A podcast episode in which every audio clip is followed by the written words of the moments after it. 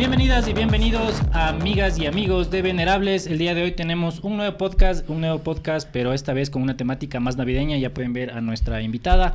Es una nueva semana con nuevos invitados, así que el día de hoy quiero que den un fuerte aplauso ahí desde donde estén, a los que nos escuchan en Spotify y a los que nos ven en YouTube.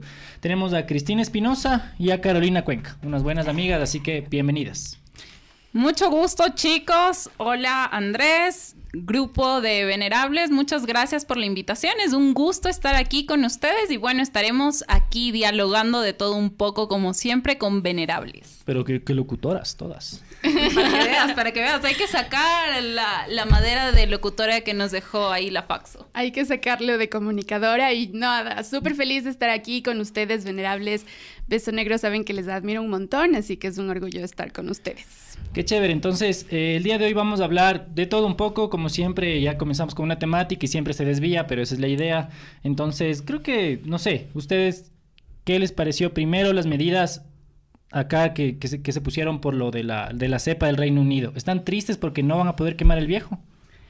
Obviamente que da tristeza por el tema de, del viejo y porque cambia un poco el tema de la dinámica. Aparte que mucha gente, eh, justo ayer yo escuché la noticia esta cuando iba en el taxi y el taxista me decía, chuta, yo tenía planeada la carrera para llevar a una familia que se iba a ir por ahí de viaje. A los borrachos. Entonces les cayó así como de golpe, como baldazo de agua fría y supongo que también para para quienes estaban eh, contando con el presupuesto a nivel de turismo y cuestiones así. Obviamente fue algo que pegó, pero se comprende eh, esta situación por el tema de de, del COVID, que cada vez tiene, nos trae como nuevas sorpresas y cuestiones para las que obviamente no estamos preparados. Maldito COVID. ¿Y tú, Carito? Sí, pues todo lo que dices es totalmente cierto, pero lo que a mí sí me, me dolió un poco es, o bueno, mucho, es perder una tradición, porque el tema del año viejo, el tema de las viudas, el tema de pedir dinero, luego quemas el viejo con tu familia, te vas de fiesta, no sé, para mí es como toda un, todo un ritual para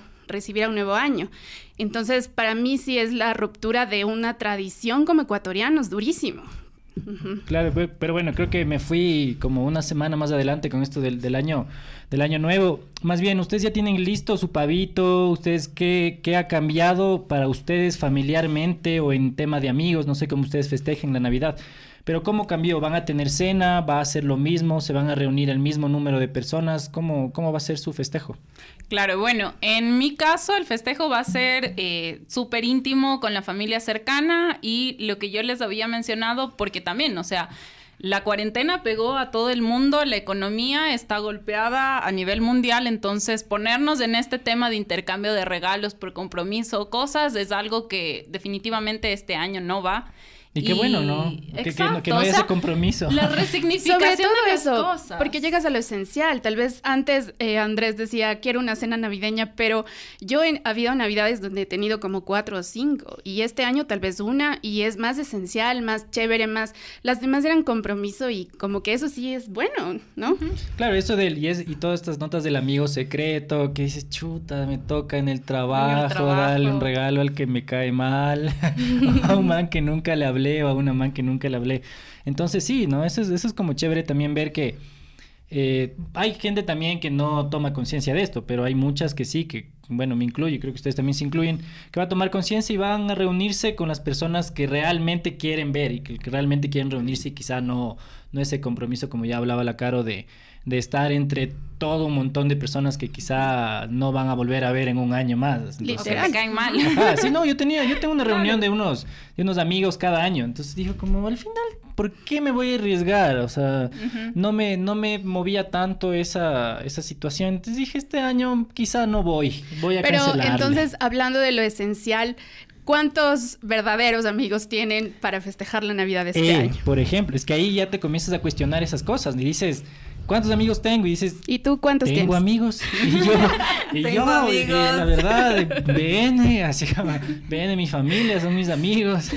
Sí, ¿cuántas cenas vas a tener? ¿Dos? Claro, ninguna. O una. con tu familia. Con mi familia. yo igual, yo creo que igual, ¿sabes? Con mi familia. Y, y a mí sí me impacta darme cuenta de eso porque antes y gastas dinero aparte claro. es, la cuota es, que es una cuestión comercial carísimo, carísimo entonces este año me parece que no he ido a ninguna y creo que solo va a ser con mi familia y hermoso porque Este año me ha dado mucho mi familia. Es fuerte eso también, porque este año ha sido duro. Hemos compartido con la familia un montón. O sea, a veces ya no queríamos. Pero hemos, valoras más. o sea, si, si hemos salido de esto, es chévere también llegar a la Navidad con ellos, pues. no, y aparte también supongo, eh, y les debe pasar a ustedes en sus hogares, que también no va a ser como la típica cena navideña, que el pavo, que esto, sino que ya te empiezas a replantear y quizás hacer cosas diferentes dentro de la familia y ya no es lo convencional, te empiezas a resignificar y a eso, o sea, eh, más bien a plantear el hecho de que, wow, llegamos vivos, estamos en diciembre y llegamos hasta diciembre. O es que claro, es que yo creo que este año, este año se ha dado el o se le va a dar el sentido a la Navidad, muchas personas no lo verán así, pero el sentido que siempre se le ha querido dar, ¿no? Este sentido familiar que ya no tiene tanto que ver con los regalos, que sí va a haber, nadie, nadie se engañe, pero sí se le va a dar ese, ese sentido. ¿Por qué? Porque tuviste todo el año ese miedo de que se muera tu familiar, de que se muera tu hermano, tu mamá, tus amigos. Y les vas a ver hasta Navidad y es en algún punto, chuta, un, un logro. Habrá otras personas que quizá no les ven a sus familiares.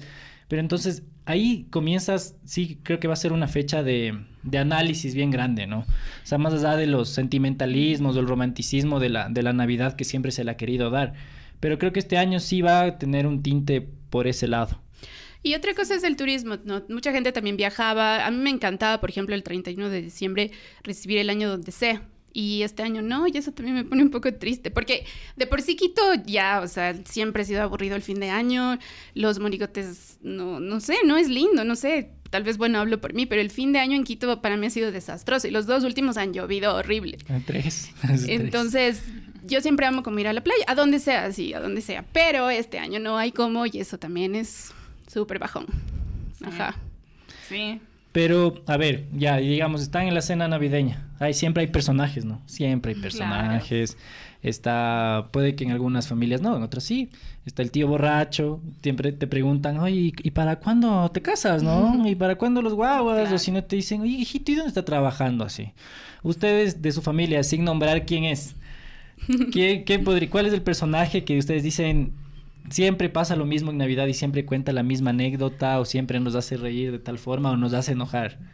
Bueno, siempre también hay la, tía que es media zapa por ahí, que te empieza a informar de toda la vida del vecino, de tu primo, el que por años no has visto, pero que te sabes toda la vida del ya se casó. Y ya se casó y es médico, ¿verdad? Y toda la cuestión. Entonces, claro, ese es otro personaje que Claro, es, médico y descubrió la vacuna. ¿Y tú qué eres, mijito? Claro, yo sí, yo, yo periodista, mami. Ah, ah qué, bueno, que estuviste haciendo podcast, ¿no? y tú, Caro. Estoy triunfando en YouTube. Estoy triunfando en YouTube, así valoren mi trabajo, por favor. Este, no sé. Creo que tengo una prima que siempre molesta porque ¿No has tenido esos primos que son un poco tacaños, que no te dan mucho de comer en la cena? tengo una prima que es así. O pido algo más y es como, no pusiste la cuota. Y yo, ver. eso creo que. No sé si voy a extrañar, pero en todo caso eso hay en, la cena navideña. Pero eso pasa, ¿no? A veces ya uno comienza a extrañar esas cosas, incluso malas, porque dices, el rato que pasa, dices, pero ya cuando no hay, dices, hijo de madre, así, ¿por dónde está mi prima para que me dé menos comida? Falta el toque. me dé menos comida. Me voy a engordar este año por culpa de que no está mi prima. ¿Y ustedes esperan regalos? Eh, no, ¿Qué quisieran? A ver, voy a hacer como, un, como un experimento social que, que vi en, en, Facebook, ahí todo copiado, nada original. Pero, ¿qué pedirían ustedes para este año, sí? Algo material.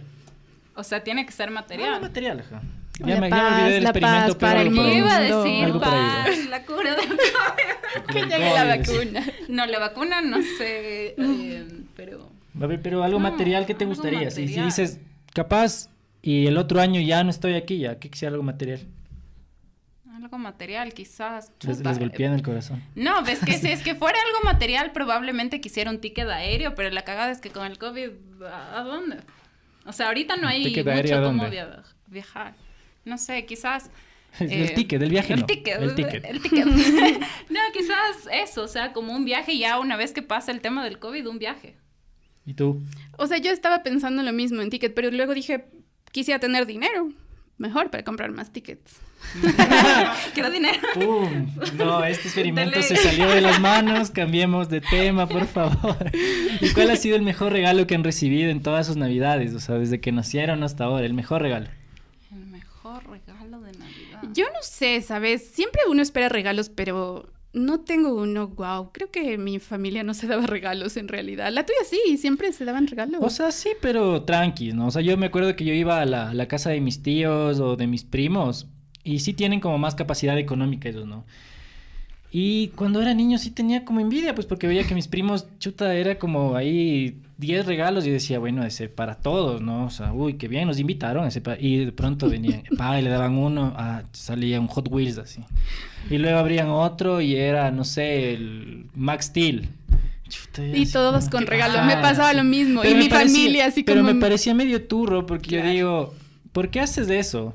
Cuando está la otra familia. Claro, es una cuestión. Sí, ¿por qué no les das aparte a los niños así? ¿Por qué no les das aparte o les das antes y les dejas un regalito? No sé. Porque es así como la ostentación también, un poquito. Es, un, es jugar también a eso. Pero a mí, a ver, mis papás lo que siempre intentaban darme es eh, cosas que me sirvan. Entonces me dieron una vez una grabadora de mano para, cuando ya entré a comunicación, una grabadora de mano para ir en las entrevistas. Eh, ¿Qué más? Me dieron una vez un, un M cuando eran famosos esos MP4s. Pero no eran los MP4 así tipo Apple. Claro, sencillos, pero servían así. Te duraban 30 minutos la batería, pero servía. Entonces eso creo, o sea, siempre han intentado darme por ahí los, esos regalos. De ahí ahora ya como uno crece, ya los pantalones, las camisas, que, sirven. bueno, yo tengo una tía que ella siempre regala medias y calzones. Es el mejor regalo y le da a todos sus sobrinos. Y, siempre necesita. Y sí sirven, hasta los... Es más, nada. es, más, aquí, es, más, es más tía, si me ve por ahí. Pero es chistoso, la tía siempre te da calzones y medias. Sí, y, siempre hay ese chiste, ese chiste medio tonto, ¿no? De que, ay, me regaló medias. Yo dije, pero a mí me sirven un montón las medias. O sea, yo de la vida me regalan las medias. Exacto. Valoren las medias. Así niños que nos están viendo, valoren, las, medias porque va a llegar un día donde va a estar rota su media y van a decir, ¿dónde está esa tía? O va a haber un día en el que ya no te den regalos. También pasa. Así como este año me pasará a mí. No, a veces no. O cuando estás viviendo fuera del país y no hay nadie que te dé el ah, regalo de Navidad. Por cierto, aquí la Cris vive, en el exterior y es de ser más compleja vida claro. de. Eso Llega también, tu cumpleaños o Navidad o cuestiones así, obviamente tienes cercanos, pero ya no es como cuando te daban tu familia y todo el mundo llegaba con regalos. Esa experiencia también me parece interesante escuchar cómo viviste tu primera Navidad fuera del, fuera del país sin tu familia, sin tus amigos? ¿Cómo, cómo fue? ¿Cómo te sentiste realmente? Porque hay, yo tengo un montón de amigos que dicen, no, qué bestia, o sea, yo he pasado solo y me siento súper mal en Navidad y me deprimo. O sea, ¿cómo, cómo lo viviste tú? Bueno, por suerte yo soy muy sociable, entonces como que sí hago amigos y me pasa que cuando llega Navidad o fin de año es como que sí me invitan, oye, Cris, vente. Pero claro, es más eh, pasar la Navidad con la familia de tu amigo o de otra persona que es como hasta cierto punto incómodo. Eso fue el primer año. O sea, obviamente es gente muy amable y todo, pero tampoco es como que tu claro, tampoco vas a dormirte en el sillón después del pavo. El pues. segundo año, eh, yo estaba en pareja, entonces como que pasé con mi pareja y así, pero, pero no, este año mi plan era como pasar sola, pero también mi familia acá en Ecuador estaba como muy aprensiva por el tema del COVID. Mi abuelita mm. sobre todo estaba con un tema de que quiero verte, quiero pasar contigo. Porque obviamente también está este factor de que no... Sobre todo los, los abuelitos sienten que están vulnerables, que no saben cuándo va a ser la última vez que te vean. Entonces, por ese lado, también como que en esta ocasión preferí pasar acá. Y eh, sí, también, también he tratado más bien de compartir acá con la familia. A mí sí me gustaría pasar solo una Navidad para ver cómo es. A mí también. Bueno, yo no y le deprimirme, así llorar. No, pero es que también depende del significado que tú le des. Claro, o sea, totalmente. Si es una pero también depende de carácter, porque no todos lograrían pasar un fin de año solos, por ejemplo.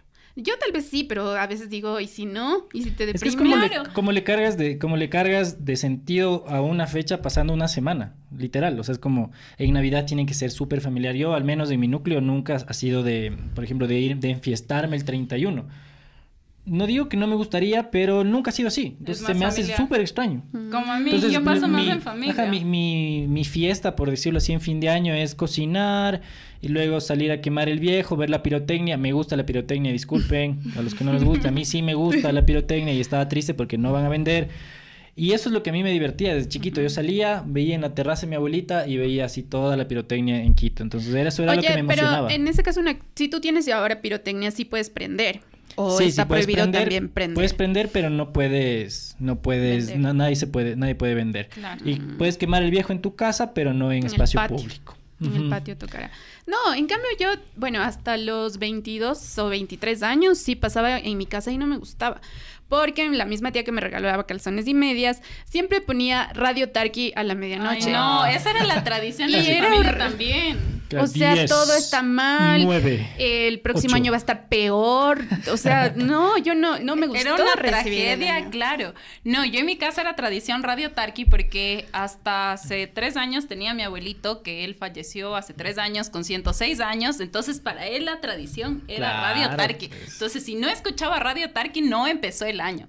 Y era una tragedia y la cuestión, y aparte de todo eso, aparte de escuchar Radio Tarki de fondo, tenías a la abuelita, a la otra tía que se atrancaban con las uvas, el otro que corría por buscar la maleta, el otro rascando el Era un drama, así. Sí, y aparte de la prima que no me deja comer más porque no puse la cuota, o ah, sea... tú, prima, que estás ahí, así. a ti te digo. Imagina cuánto has sufrido. Como desde los 25 años me acostumbré a irme, y obviamente no con mi familia, me iba con mi mejor amigo, que tampoco estaba en el mismo trip de quedarse ahí, entonces me acostumbré a irme de viaje siempre. Y por eso este año va a ser bien duro para mí. Claro, pero ¿y, tu familia como ya se acostumbró a que no estés?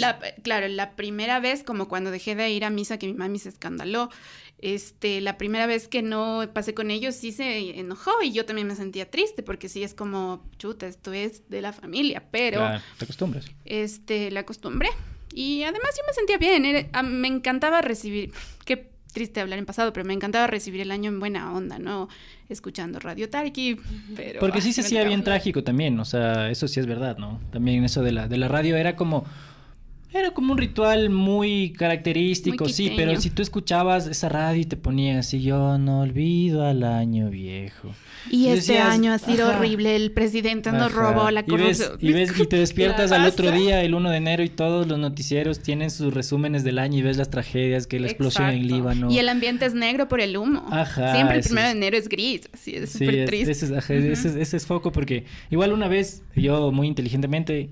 Eh, paso siempre en la casa de mi abuelita el fin de año, entonces ahí quemamos la pirotecnia y todo, y yo fui esa vez en bici. Entonces dije, me regreso en bici a la casa y me comencé a regresar. Fue la peor idea del mundo porque dos de la mañana todavía estaba el, el humo con la con la pólvora en el aire. Viejos, claro. Con la pólvora. Entonces yo pasaba y llegué, pero, o sea, con un dolor de cabeza, casi me explota la cabeza literalmente, porque toda la pólvora que aspiré y también es, sí es, sí es pesado, ¿no? También ya luego ves así como ya gente un poquito densa en la calle, entonces a mí sí me gusta pasar aquí, pero no me negaría, sí. No me encanta, siento que ahí sí quedó eh, debiendo los alcaldes que tuvimos, porque hasta ahora ninguno logró que Quito sea potencia en ese sentido.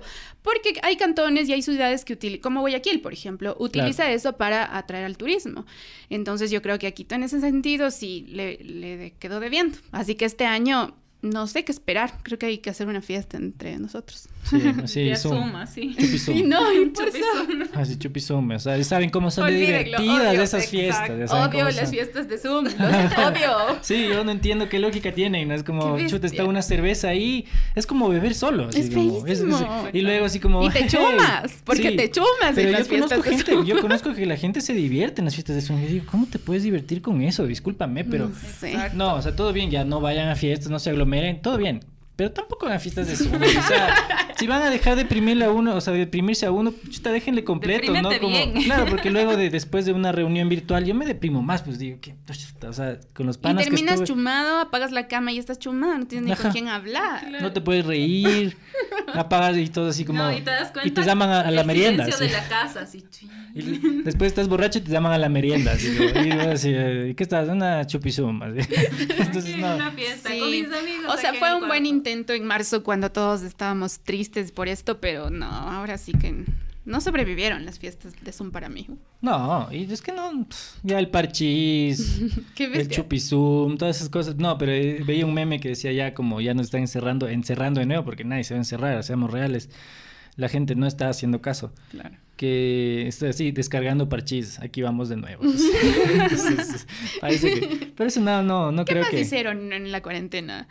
Este, cocinar, full gente aprendió a cocinar. yo aprendí a cocinar, o sea, sabía cocinar por supervivencia porque vivía sola, pero a partir de la cuarentena sí ya mejoré y perfeccioné mis recetas. El TikTok creció. Con el TikTok aquí, la carito tenía un TikTok donde hacía choulafán, como cinco pasos para hacer choulafán. Que sale feo, ¿cierto? Y luego no, me sale, no me sale. Abortar, abortar. Esto. No, y salieron un montón de influencers. Ahí se levantó muchísimo el tema del, internet. Kike Huff, por ejemplo. Claro, un montón. O algunos influencers que ni idea, nunca tal vez habríamos sabido de ellos si no habría pasado la pandemia encima. Así que... Sí, comenzaron, comenzaron, pero todo el mundo, ¿no? Y luego comenzaron a salir si nunca, si no leíste un libro después de ah. todo esto, entonces perdiste tu tiempo. No me jodas, estaba en clases. Así No, gente deprimida. Hay, hubo mucha gente que estaba en la depresión como para ponerme a ¿Y cómo, ¿Y cómo llegará a Navidad esa gente? Obvio. Por eso es lo que hemos visto ahora, alta tasa de suicidios y todo, es, es, una realidad que no queremos ver. Lo que pasa es que también depende de cómo afrontas la situación. Yo, por ejemplo, empecé la cuarentena mudándome, antes vivía yo con mi novio, me mudé a vivir completamente sola antes de, de la cuarentena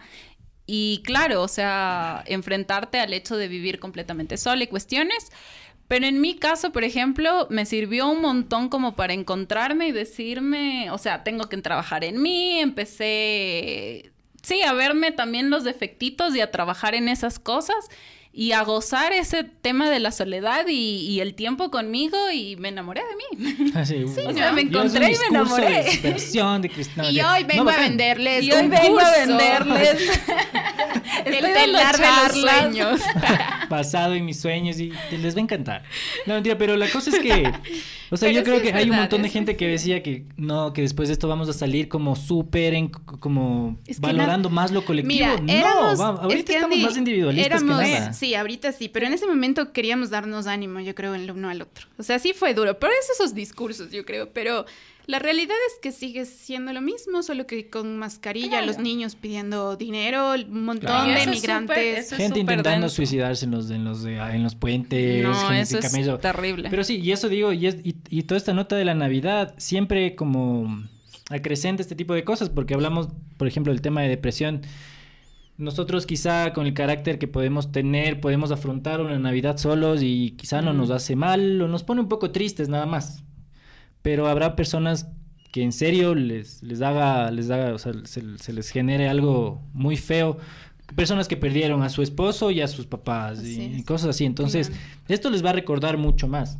Entonces, ya ahí, ahí sigue como el llamado a todas las personas que, chuta, que hagan una Navidad feliz, ¿no? Y redes de apoyo. ajá, que hagan esas redes de apoyo, se colaboren y no, no estén ahí eh, como contagiando mala vibra a los demás. A ti te digo, Pils. Conexión de redes de apoyo me parece que es súper importante y no solo para las personas que, han enfrentado estas dificultades eh, a nivel de pérdida de familiares y también que se encuentran solos, sino también a personas que se encuentran acompañadas pero que probablemente no están en el lugar donde quisieran estar.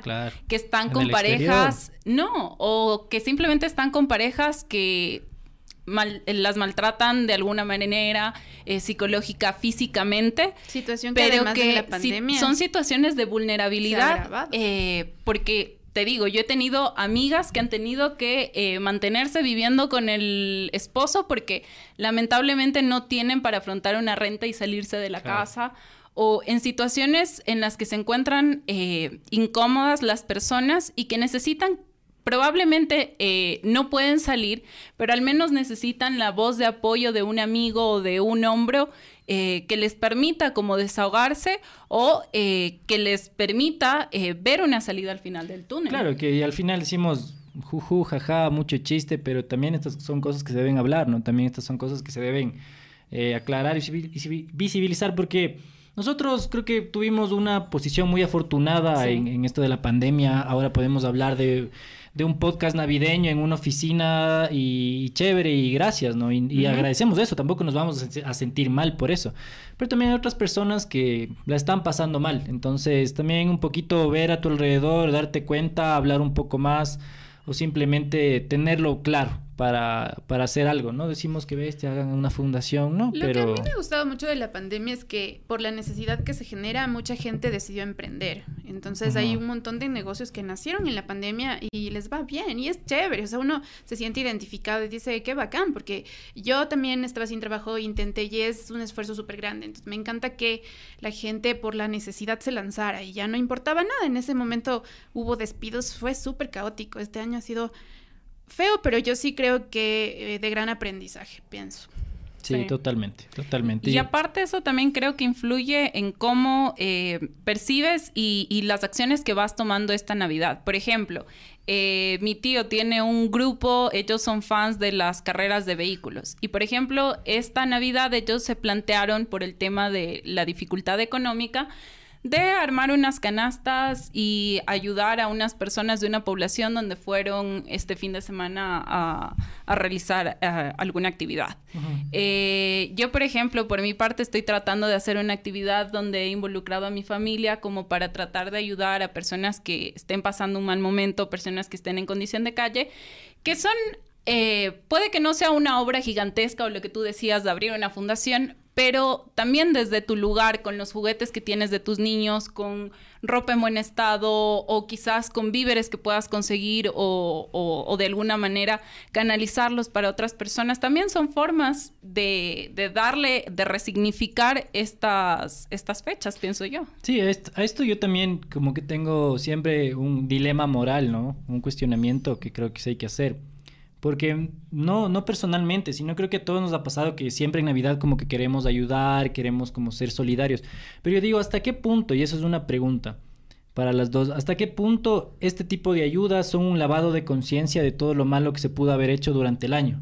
Yo digo, habrá personas que durante todo el año habrán ayudado y que hagan toda su, su obra, entre comillas, en, en incógnito, que lo hayan hecho o que siempre lo hagan. Pero hasta qué punto es eso un lavado, o sea, como un lavado de conciencia, porque dices, bueno, ahora le voy a ayudar al niño de San Roque que no tiene que comer, pero durante todo el año no importa. Claro. Bueno, depende más cómo lo hagas. En este caso, por ejemplo, en mi caso no es que a mí, por ejemplo, no me gusta decir, sí, yo me dedico a hacer labor social o cuestiones así, pero, por ejemplo, yo vivo en Nueva York y, trato de, hacer trabajo comunitario con, eh, un grupo eh, liderado por un un padre amigo mío que él todo el año y sobre todo este año en medio de la cuarentena trabajó durísimo. Eh, lamentablemente allá en Nueva York las iglesias cerraron y él fue de las pocas organizaciones que a pesar de que había cuarentena y lo que sea, él decidió seguir repartiendo comida y viendo cómo ayudar. Entonces, eh, por ejemplo, ese tipo de cuestiones es algo que por ejemplo, en mi caso yo lo veo como algo que es necesario como seres humanos realizarlo. O sea, brindarle la mano amiga al de al lado no está por demás. O sea, yo al menos como migrante eh, sí me he topado con dificultades siendo ecuatoriana, viviendo en Estados Unidos he pasado mal, eh, he sido también víctima de discriminación y no concibo cómo acá también eh, personas migrantes están pasando lo mismo. Entonces es extender esa mano amiga. Y sí, la Navidad, por ejemplo, en mi caso, eh, yo pensaba hacer algo, de alguna manera contribuir, porque es un momento del año en el que se vuelve todo tan comercial y sí es como que se visibiliza más el tema de las diferencias sociales, porque lo que tú decías, hay un niño en la calle que está vendiendo, no tiene para comer, pero está viendo al niño que pasa con su mamá y le están regalando el juguete nuevo. Entonces es más visible y más notorio para esa criatura la diferencia esta. Claro, pero es indudable que también hay gente que solo lo hace para subir a su Instagram o para llenar un vacío también, porque cuando tú me eh, comentabas lo de esta ayuda, o sea, también nosotros damos un obsequio y tal vez me lleno yo, pero él se acabó la galleta y la situación sigue igual. Entonces, ¿hasta qué punto lo que vamos a hacer solo nos beneficia a nosotros o porque nosotros nos sentimos bien? No sé. Eh, sí creo que sería más oportuno una participación en todo el año, o sea, no las dos últimas semanas del año y el primero de enero. No nos importa los migrantes venezolanos que están en las calles de Quito, por ejemplo. Entonces... Ellos lo van a pasar mal. Lo van a pasar mal, súper mal.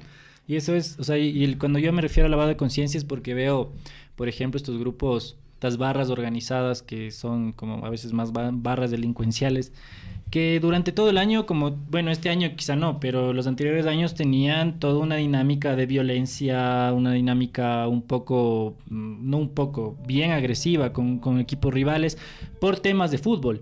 Pero llega a diciembre y esos van y hacen canastitas y entregan en barrios pobres. Entonces digo, mm, eso no les genera en serio, o sea... Campaña política. O como las empresas que por decir despidieron a los empleados durante época de cuarentena y ahora quieren resarcir su imagen a través de eso, obviamente. Yo, sí llamo, no es, no es como una... No, no se está intentando acá dar ejemplo de nada de la moral, pero creo que sí hay que hacer como también repensarse este tipo de cosas y y trabajar creo que todo el año desde cosas pequeñas también. No es necesario estar ahí presumiendo en redes porque eso, sí, hay, como decías tú, Caro, hay un montón de influencers, entre comillas, que quieren eh, quedar bien y por subir seguidores dicen, ah, sí, estoy en una fundación tal y hoy vamos a donar unas fundas de caramelos y todo. Qué bien, qué gran corazón tienes.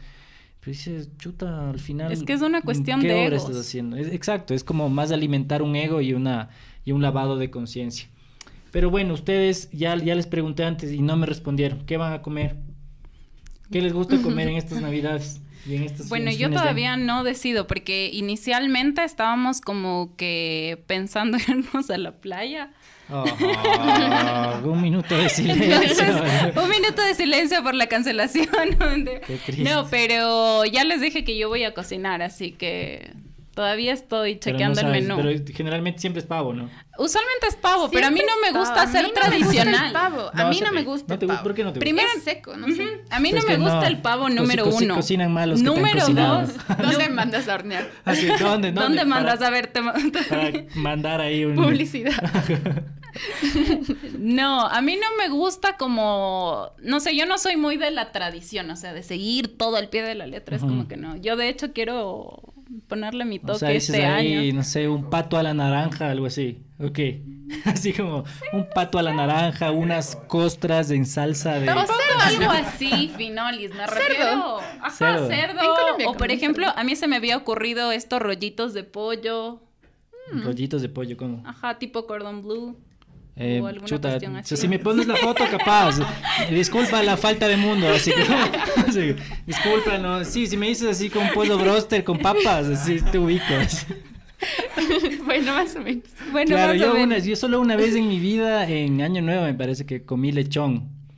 Pero de ahí todos los años pavo. Ha habido años que ha sido malo, seco, pero muchas veces el pavo relleno me parece jugoso. Pero digo, sí, porque esa tradición del pavo? Además me parece que es un poquito trabajoso. Yo digo, puedes. Hay cosas. Chuta, no sé, te haces un medallón, una ensalada y un arroz ahí verde, así para que parezca navideño. Y le pones, no sé, una salsa de ciruela. Ajá, una salsa de ciruela. Pimiento rojo y pimiento verde. Perejilcito, ¿ya? Y un perejil ahí. Entonces digo, hay que también innovar, porque si no todo lo pago Exacto. no, a mí, por ejemplo, me harta seguir la tradición. O sea, es que hay que variar, hay que cambiar. perdón que te interrumpa, pero ¿sabes por qué ahora es ya más cansón el pavo? Porque ahora ya venden todo el año el pavo. Entonces, ahora te venden en bandejas, pierna de pavo. pero yo solo como pavo en, fin de año, o sea, el 24 de diciembre. Es que el pavo es más barato que el pollo, déjame decirte. Eso, pa, les va a explotar la cabeza, pero en mi casa comemos mucho pavo durante todo el año y, digamos, compramos las alas del pavo o las piernas del pavo y les así les hacemos así tipo carne mechada y sale mucho más barato y mucho mm. mejor. Entonces llega diciembre, otra vez, otro miércoles, otro miércoles cualquiera. Entonces, costillas sería una buena opción. Imagina, costillas. Para los vegetarianos, quizá, no sé, ahí un champiñón, no sé cómo se llama. un, portobelo, un portobelo, un portobelo. Un portobelo, unas berenjenas, no, rellenas. sí, Qué rico, ya me dio hambre. Vamos, así, vamos. Andrés nos va a invitar a comer. Así, un, un, pavito. Y, y yo pensaba esto de las restricciones. No es que me alegre para nada, así no. Pero se les cancelaron pues las cenas de un montón de personas, también de empresas, ¿no? Les fue mal. Chuta, qué turro, digo, por los restaurantes. Sí, no, es que eso, también es lo que da un poco de pena porque también, por ejemplo, estaban organizando lo que te decía, lo del tema de tours a la playa, estaban organizando lo que te decía el taxista que me decía que era, por cierto, él era profesional en turismo que estaba taxiando, entonces me decía, yo aprovecho y fusiono las dos cosas, armo paquetes y llevo fin de semana o feriado. Mm. y me decía, chuta, se me cayó la carrera. Entonces, claro, toda esa gente también está súper golpeada porque me imagino, o sea, hoteles habrán invertido en arreglar infraestructura, prepararse para que vengan los turistas y de repente se les sí, qué pena, creo que esperaban cerrar el año así mejor. Y no, no sé. Es que era una buena oportunidad para, para, generar ingresos porque la gente sí consume. O sea, eso digo, se ha notado, obviamente, no todos, pero la clase media, aunque no haya billete, gasta igual. En las vacaciones pasadas de los niños, estaban en la playa los quiteños. Claro. en agosto, junio, julio, ajá. Yo digo, yo, yo, es mi teoría, ojo, yo creo que si no llenaron las playas más que por falta de plata fue por miedo.